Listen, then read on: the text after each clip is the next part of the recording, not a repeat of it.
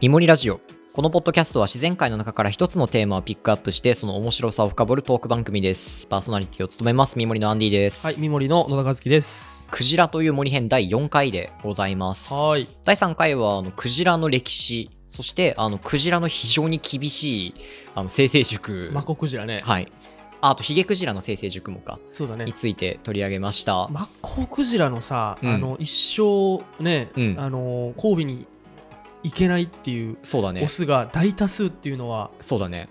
どう厳しい厳しいよね。印象をやっぱり持つね。うん。うんうんうん、やっぱこう生物で、あのオスとメスのサイズの差が開いている生物、うんうんうんうん、だからオスがとっても大きくて、はい、まあメスが小さい、うんまあ、大体ハーレムを作る傾向にはい、あるんだよね、まあライオンとかそもうそうだよね。うんうんうんだからやっぱこう人間もでも若干そういう差があるから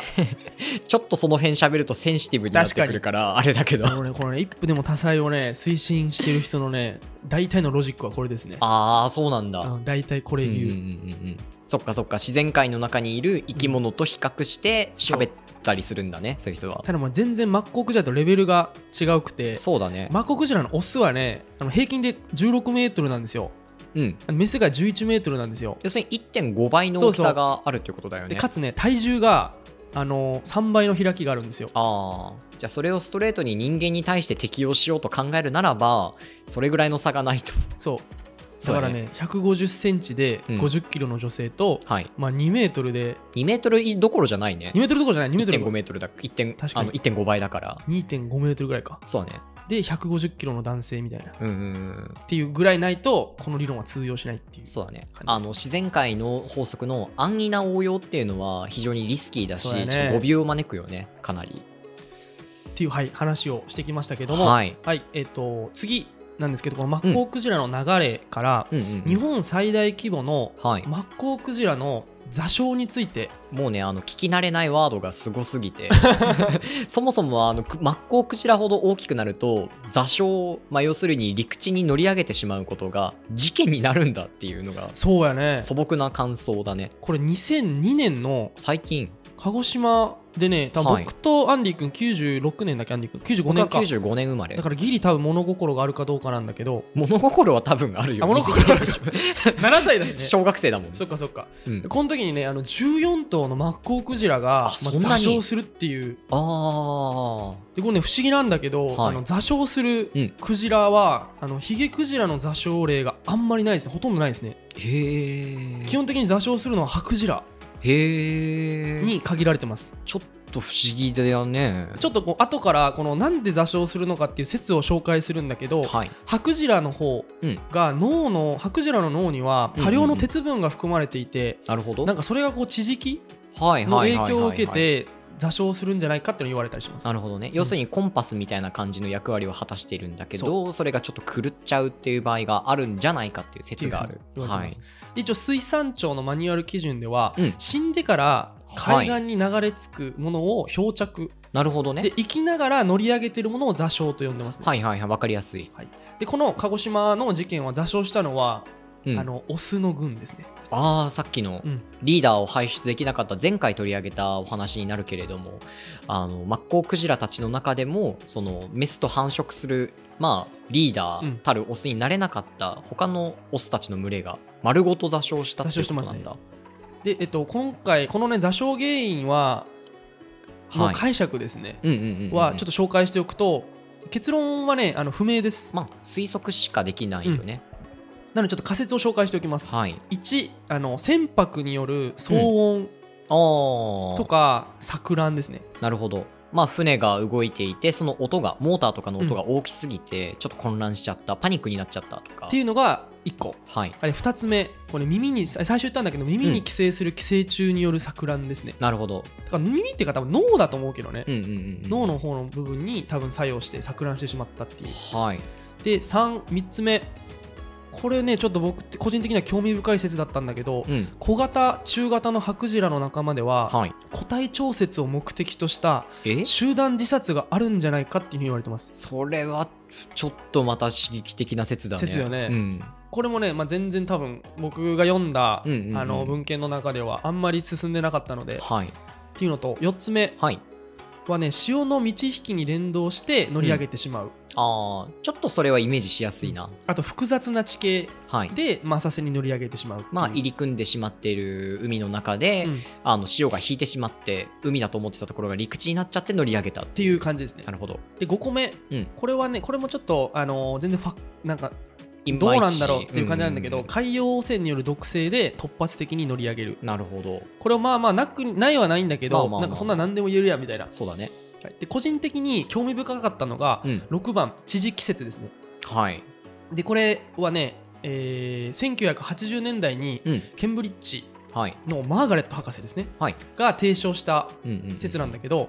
あのハクジラの脳の中にははい多量の鉄分があるって話をさっきはいしたよね、そうだねでこれがあの地磁気の工程を感知するうんうんうん機能があるんだけど、要するにどっちの方がどういう地磁気が回っているかってそういそうそううそう高い低いを分かるよとでこのクジラの周遊っていうのは地球の磁場を頼りにはいしているっていうふうに言われてます、なるほどでこのね座礁した場所っていうのが、うんちょっとこれはねイメージしてほしいんだけど鹿児島県だよね鹿児島、うんあの地磁気はいと、えっと、遠浅のうん砂浜が直行している場合、地磁気と遠浅の砂浜が要するにあの垂直に交わってる垂直に交わってるととこで、はいあのーこのクジラのいうこエコロケーションって言って、はい音波とかで地形を理解するんだよね、と、うんうんうんうんそれが正しく機能しないのではないかっていうふうに言われてますなるほどで今までに大規模な座礁が発生した場所はい茨城県の大洗海岸、なるほど宮崎県の青島海岸はいでそしてこの鹿児島のとこですねなるほどねこれの共通点がうんこの地磁気と、うんうんうんうんえっと、遠浅のす、えっと、砂浜はいが直行してるんですよ全部へえそっかそっかそしたら地磁気に沿ってうん動くならば、まあ、正しい方向なんだけれどもそれと地形がマッチしてないっていうのが一番なんていうのかなこのクジラの本を書いてたうん人もこれがまあ一番うんうんうん興味深い説ですっていうふうに紹介してましたね、なるほど、ちょっと検証が難しそうだねそうだね、うんうんだからこれはね今後の研究成果を多分はい待つのがいいかもしれないですそうだねねそうだねでねこの集団座礁うんっていうのはあの単なる生物現象じゃなくてはい人間界にもすげえ被害を与えるんですよまあそれだけ大きいのがそうしかも何頭だったっけ14頭からいやちょっと要するにあれでしょ漁船が大量に座礁したのと規模はあんま変わんないね変わらないうんうんうん10メートルのクジラ、うん10メートルぐらいのクジラが群れで、うんうんうんもう海岸で14頭死んでたらもう腐敗臭あ腐っちゃうねと有機物が増えすぎて、はいもうあ海洋汚染になるんだ海洋性になそっるかそっかでも生態系が壊滅するんですよその周辺の。あーまあ、っていう問題があったのね。なるほどでこのね鹿児島のこれ大浦町っていうとこではい事件が起きてるんだけうど、んこの座礁まではクジラの座礁に対するガイドラインがなかったんだってうんうんうんうんだから座礁して死んだものはゴミ扱いうんで焼却または埋めるっていう処理なるほどねしかねできなかったんだってはいなんだけどあのこの鹿児島県大浦町で実際埋めよう綱の中に埋めようみたいなうん感じで埋めようとしたら、あのーこの重機ね運うんうぶんうんが砂の中に沈んでああそっか自由が利かなくなってこう、はい逆に重機が埋まってしまうみたいなはいはいはいは感じのやつが起きいより問題がやばくなってしまったんだでこの時だから1頭しか埋め一頭だけうんしか埋めることができなかったんだって、それは砂浜の中にショベルカーとかでそうそうそう穴穴をを掘掘っっててで埋めたっていうことだねで残りの13頭、はい、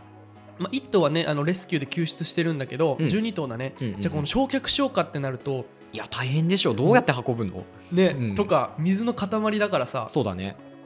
とか、まあ、いろんなコストの面ですげえお金がかかるんですよ確かに確かになので、えーここでですね実は国から特例ではい従来認められることがなかった、はいあの海底にはい沈めるっていう方法が採用されます。なるほど、うんでねこれ海に沈めたとしても、うん、あのガスが溜まってくると浮かんでくるよねそう浮かんできちゃったりするので、はい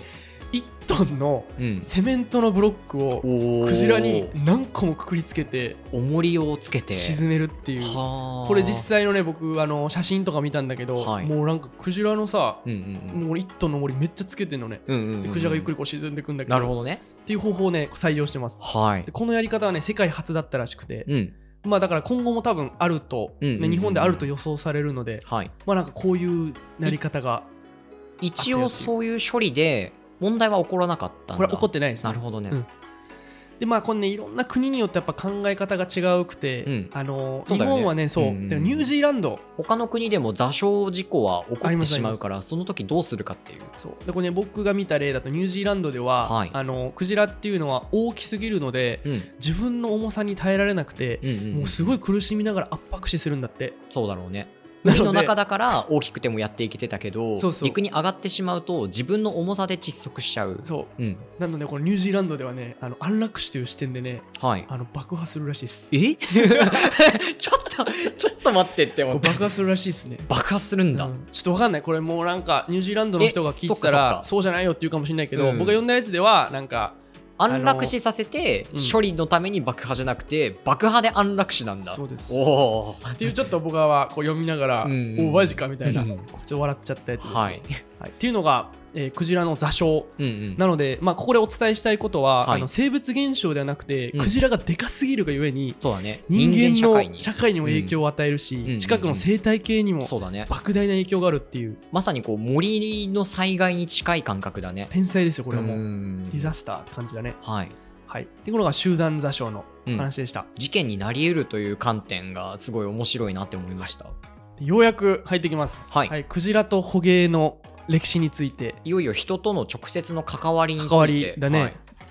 でまあ人類はうん、まあ言うてほら日本ってさクジラ多分食べたことある人って結構いると思うんだよねうんうん、一応あのなんだろうな肉質のイメージは湧かないけれども、うん給食で食べたことはありますそうだよねあ竜れ田揚げねだったはず、このね給食になぜ出るのかっていうのも、はいすげえ捕鯨の歴史がまさにまあそうだろうねもう関わってます教育でしょ教育だよねだし、うんうんあのーちょっとまあネタバレになっちゃうんだけど、はい、あのー戦後うん、日本だけが圧倒的に捕鯨を続けてたのねはいはいはいはいで、まあ、世界一位になってるの捕鯨がうんでその時にあのじ戦後って食料がないからはい GHQ が特例的に捕鯨を認めてるのねあそうなんだなのとっでてもいいよってとてもいいいよっていうふうに、うんうんでその時にあの、まあ、クジラの捕獲数が世界で1位になってるのうんうね、んうんうんだかららその時の日本人のタンパク質はいの、まあ、結構な割合がクジラだったのあねっそうだったんだていう歴史の流れで今も給食で出されてるああなるほどねだからまだうんこうんううん日本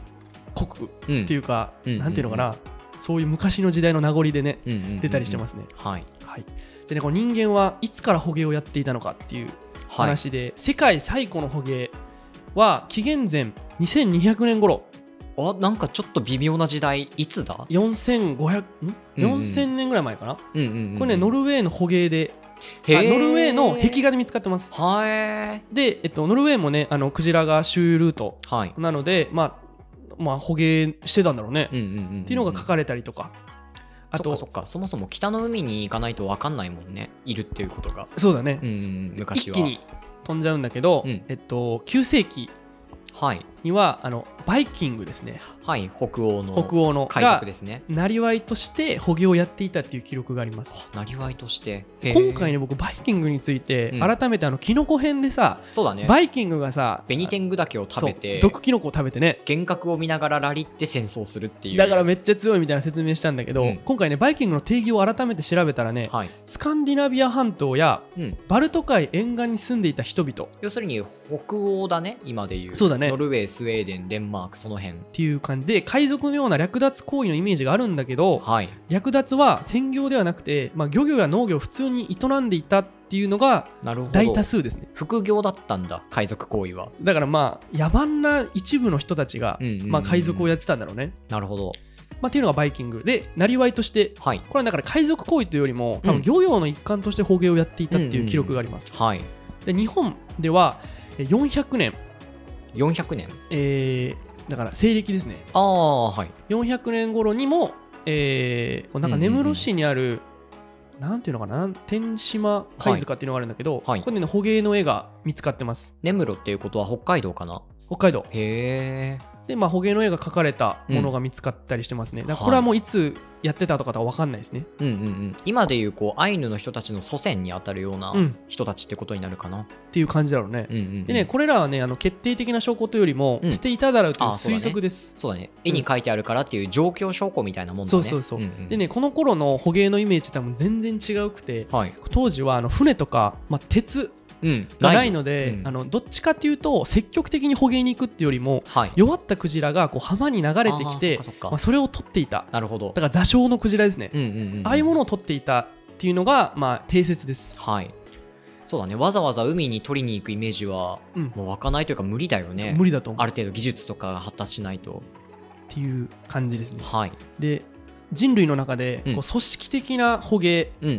ん自分たちから自ら取りに行く捕鯨をはい始めた人たちうんうんはバスク人っていうふうに言われてます、バスク人はい、どこの人たちですかバスク人はね、えっとうん今でいうイイベリア半島、はいスペインうんうんとうんうんフランスにまたがるなんかビスケー湾っていうのがあるんだねへースペインとフランスあたりのあのはいは間いはいはのい沿岸っていうふうに考えてもらったらうんいいかなと思います、まあ大きい海っていうよりかは湾に近い感じかなそう湾に近い感じだねうんうんでここでそのバスク人たちが、えっと、大きいクジラうんはいセミクジラですねヒゲクジラのの一種だヒゲねクジラの仲間に15メートルぐらいのクジラを狙っあた大きく大きい捕鯨をまあしてたっていうふうに言われてますそうへーでこれがね大体11世紀あーはいぐらい今から1000年ぐらい前だねうんうん、当時の捕鯨がどうやって昔の捕鯨がどうやってやってたかっていうところはうん分かってるのかな分かってますでこれ完全に、うんあの手漕ぎボートですねうえ丸気分 手漕ぎボートと、はいあの補船あなんあか反戦帆船、うんうんあれを張って、はい、まあトコトコトコって出て きてでまあ今みたいにさ、うん銃とか爆薬がないので、そうだよね槍10と世紀かぐらねいなら、うん槍とか剣でね見つけたセミクジラを取って取ってたみたいですモンスターハンター、本当にモンスターハンターでまあそうなってくると、うんあの全然せあの装備がないので、うんうんうんまあ、船を運転する人はい、見張る人、はいで戦う人みたいな感じで完全に役割分担しながらやってたうんうんうんみたいですね、解体とかもねどうやってたんだろうねいやー運んでいけないよね引っ張ったりは運んでいけないうんだから、わ分かんないねその辺はねあーそっかそっかただあのクジラっていうのはあの、このセミクジラっていうのがポイントではいこの時代の捕鯨は、はいセミクジラしか捕まえてないですえなんででしょうでセミクジラっていうのは、うん動きがすげえ遅くてあそうなんだ死んだ後に浮くんですよへえこれがあの捕鯨の歴史を考えていく中ですげえ大事なポイントで、はい動きが速いか遅いかうんで死んだ後に浮くかうんうん沈むかはい、でこの時代はテクノロジーとかないので、うん、あの遅くて浮くクジラなるほどのセミクジラしかほぼ取られてないですね、はあそれはちょっと面白いね面白いよね、うんだからクジラもさ、うんこうんううん人間のこう歴史が進んでいくたびに、うんあの例えばあのシロナガスクジラはうん動きが速いから、うん産業革命以降しか取ることができなかったのね、なるほどね追いつけなかったんだ追いつけないそれまでは、うんだからねアメリカの人のこの日記とかあるんだけど、はい、あのシロってすげえなんか謎のでかいクジラがいるとあーでもあいつは動きが速いからはいはいはいはい俺たちは追わないみたいな日記があったえー、白芸だねまさに白鯨モビーディックだねあそうそう、んモビディック出てきますよこの後もはいっていうので、まあ、セミクジラっていうのをバスク人は捕まえてましたねはいでこの時のセミクジラの利用法はい鯨油は、えっと、まず鯨油うんこれはねあの光源やうんまあ、要するに明かりだよね明かりランプってことだよねランプですす、うんと、えっと、オリーブオリーブオリーブオイルのはい代替品ですね、へえ食べてたんだこれ食べてたみたい美味しいのかないやーどうだろううね、んとクジラ肉はいでこの頃はヨーロッパで食べてました11世紀うーんとクジラヒゲヒゲはいヒゲこれは衣服の方だねうん工芸品とかねで、まあ、需要はたくさんあったそうですはいでこの時代のちょっと背景を話しておくと、うんこの11世紀前後ははいオリーブの産地であるるこのイタリアの南の方がアラブの侵略にあってあらオリーブの生産量がどんどん落ちてたんだってへえでまあそれに反それと一緒でこう鯨油の需要が代わりにどんどん伸びてたそうで代替品としてね、うんでこのバスク人はこう需要が上がってきた鯨油、うんうんうん油だねはいとクジラヒゲに狙いを定めどはんどんどんんどん捕鯨規模を拡大していきますなるほどそうなんだけどねこれもうこれはねこれから話すクジラのうん捕鯨の歴史全部に当てはまることなんだけど、はいあのクジラをたくさん取れるのうん取れるとこでうんいなくなるのよ、まあそうだね当たり前なんだけど借り尽くしちゃってでまた遠くの海に行くっていう繰り返しをああもう資源量が枯渇したら次の場所っていう焼き畑でや焼っきてい畑くんだっていうのを1000年ぐらいになりますこれから、へえまあ、だから当時1000年ぐらいやるのせ1950年ぐらいまでやるおお人類はすごいですねなのでこうバスク人はうんこうどんどんどんどん沖合に、うんうんうん今までは沿岸捕鯨だったんだけど、そうかそうか足を伸ばしていきますねそれに伴ってこう船の技術も上がっていってそうだねなるほってどいう行ける感じですようになりつつはいでなんかねこの、まあ、諸説あるんだけど、うんこの海賊な本当に海に出てたはい一部のバイキングうんたちから技術提供を受けて、はいあのはい船の技術もどんどん上がってくるんですよ。まあそうだろうねで、まあ、13世紀には、うんまあ、ビスケー湾は全い体で捕鯨して、うんまあ、大西洋の方に繰り出していきます。もう取り尽くしちゃって次の場所そううんうんうんでねこの大西洋がどこまで、あのーバあのーバスク人が行ってたかどうかは分かんないんだけど、うん結構アメリカ大陸の手前の海まで行ってたんじゃないかっていうのは僕読みましたあーそうね。なんだ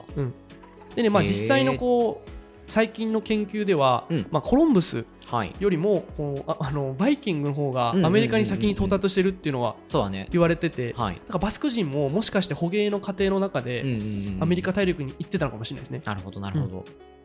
で、はい、この案の定、えっと資源をどんどんどんどんと取っていきます。はいまあもう資源量が無限であるという確信を持って人が生きていた時代のお話だもんねそうだねうんでこのバスク捕鯨はうん衰退していきます、うんうんで、えーこの後バスク人はもう技術はあるんだけど、うんうんこの自分たちが持ってる技術を使える場所がなくなってくんですよ狩る対象のセミクジラがいなくなってしまったからいるいなくなってきたから、はいでこの後ねバスク人はうんもうねクジラ情報屋として活躍していきますクジラ情報屋ヨーロッパのはい各船はいに、この後ねあのイギリスとかオランダが北極で、